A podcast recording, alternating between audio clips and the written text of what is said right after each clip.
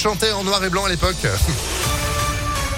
Bah ouais, c'est juste après une météo qui, elle, va nous faire voir autre chose que des nuages. Regardez-moi ce magnifique beau temps qui est en train de se mettre en place. Oh, bah ça donne pas envie de partir en vacances, Sandrine, en vrai. Allons-y. Allez, je suis parti.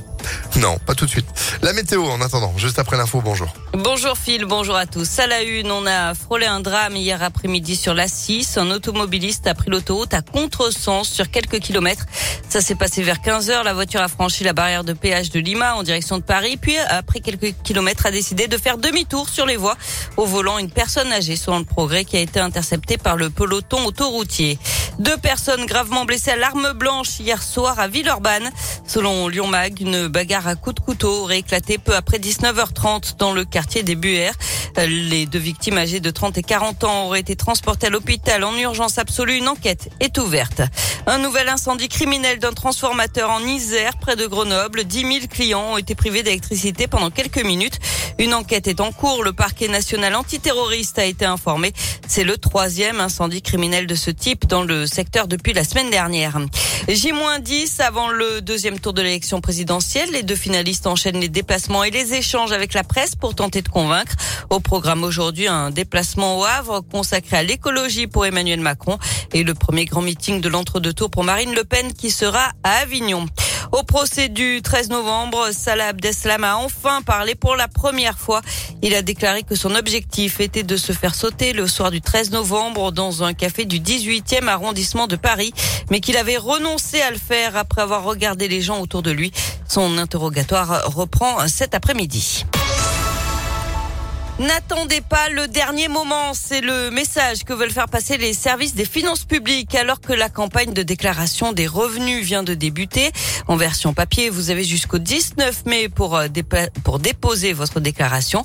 En version numérique, vous aurez un peu plus de temps jusqu'au 24 mai si vous habitez dans l'Ain, jusqu'au 31 mai pour les Isérois et jusqu'au 8 juin pour ceux qui habitent dans le Rhône.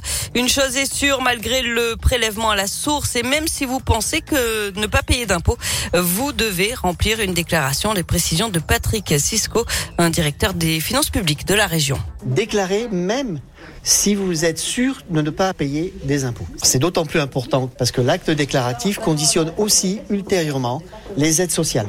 Autre élément, on a un certain nombre de nos usagers contribuables qui euh, euh, ne savent pas, ne connaissent pas bien leurs droits. Et cette année, on met en place un système qui permettra, notamment pour les lycéens et les collégiens, de dire à une personne quand elle aura fait sa déclaration, voilà, vous auriez droit pour votre enfant à une bourse scolaire. Mais nous, on informe le contribuable à travers sa déclaration de revenus qu'il a droit ou pas à quelque chose.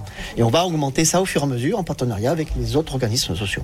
Et attention aussi aux arnaques. Certains contribuables ont reçu un mail qui semble venir de la direction des finances et qui demande d'indiquer ses coordonnées bancaires.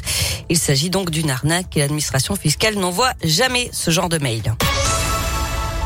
Du sport avec du foot ce soir, quart de finale, retour de la Ligue Europa. L'OL reçoit West Ham à l'OL Stadium pour une place en demi-finale. À l'aller, Lyon avait fait match nul un partout à Londres. Coup d'envoi à 21h. 1000 billets achetés par des supporters anglais ont été annulés et remis en vente depuis quelques jours.